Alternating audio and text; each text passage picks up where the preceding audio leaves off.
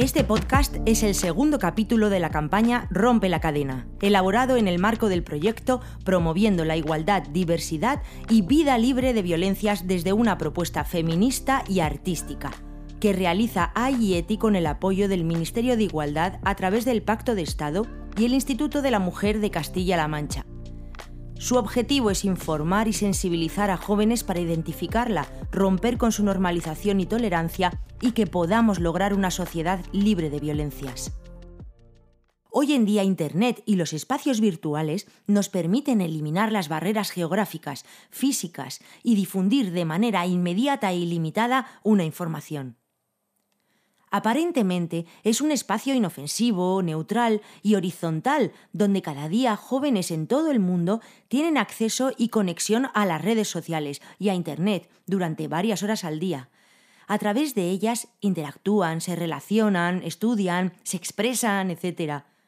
Pero este espacio se convierte en una prolongación del mundo offline, y a través de las pantallas se reproducen conductas violentas, no igualitarias o degradantes de la realidad que son dirigidas a mujeres y niñas.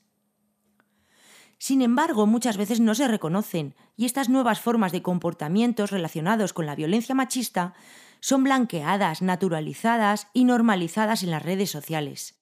Proporciona un nuevo espacio con reglas propias donde ejercer las violencias machistas, y donde la accesibilidad, gratuidad y anonimato constituyen ventajas para los violentos. Pero tú tienes el poder, tú puedes romper la cadena. Entonces quedamos así. Vamos a la Biblia y terminamos el trabajo. Vaya pereza, tío. A ver quién me escribe. Eh, tranqui. Madre mía. Flipas cómo está la nueva, ¿eh? Mira qué foto acaban de pasar por el grupo. Está buenísima. Me pongo malo, tío. La voy a enviar al grupo de la peña. Buah. Y al de entrenamiento, que están salidísimos. ¿Qué dices, tío? No, no.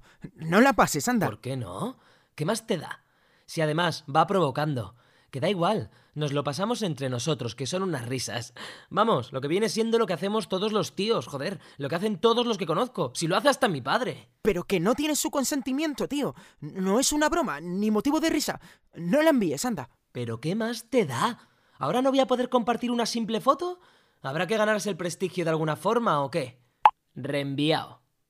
Alto. Eso es violencia. El cuerpo de las mujeres no es un chiste, ni un objeto para la diversión. Compartir este tipo de imágenes sin consentimiento es violencia sexual. Yo rompo la cadena de violencia sexista y machista. Elimino tu mensaje y no reproduzco ni comparto violencia.